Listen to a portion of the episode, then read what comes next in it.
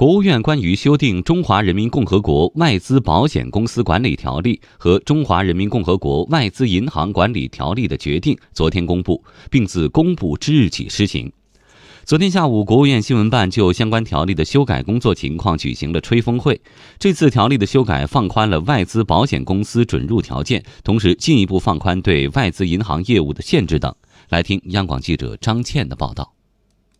两部条例的修改进一步放宽了外资银行和保险公司的准入条件。其中，《外资保险公司管理条例》的主要修改内容包括取消经营保险业务三十年以上和在中国境内已经设立代表机构两年以上的条件等。中央财经大学保险学院院长郝衍素分析，这次修改为促进我国保险市场深度开放，真正实现中国保险市场融入全球市场发展目标奠定基础。外资保险公司事实上已经和我们的国内的保险公司一样，享受同样的国民待遇。同时呢，中外资保险公司可以在我国保险市场按照相同的监管标准来开展业务。这样的一个修订，有助于扩大我国保险市场的开放，最大程度的造福我国。公民和企业的保险需求，对于促进我国保险市场的深度开放，真正实现中国保险市场融入全球市场这个发展目标，奠定了一个很好的一个基础。同时，外资银行管理条例的修改则放宽了对拟设外资银行的股东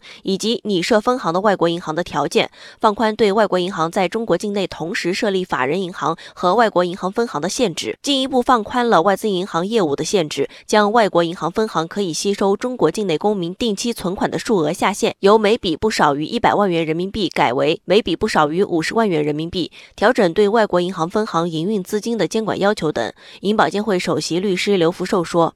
两部条例的修订丰富了外资银行的商业存在形式，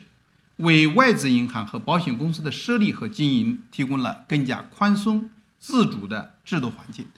这将吸引更多机构来华经营。此外呢，两部条例修改还进一步扩大外资银行的业务范围，降低了部分业务的准入条件。”为外资银行展业提供了更有利的条件，比如说，呃，允许外资银行开业的时候即可同步开展本外币业务等等。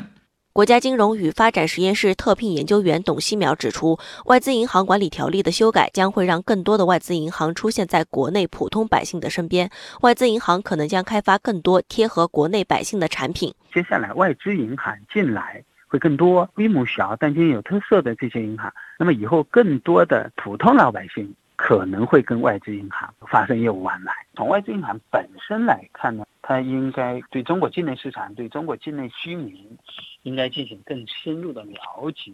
应该开发推出一些适合中国普通老百姓的这个产品跟服务。数据显示，截至今年二季度末，外资银行在华共设立了四十一家外资法人机构、一百一十六家外国银行分行和一百五十一家代表处。境外保险公司在我国一共设立五十九家外资保险法人机构和一百三十一家代表处。刘福寿说，外资银行和保险公司的参与，为我国金融业注入了新鲜血液，有效发挥鲶鱼效应，促进银行业、保险业竞争力提升。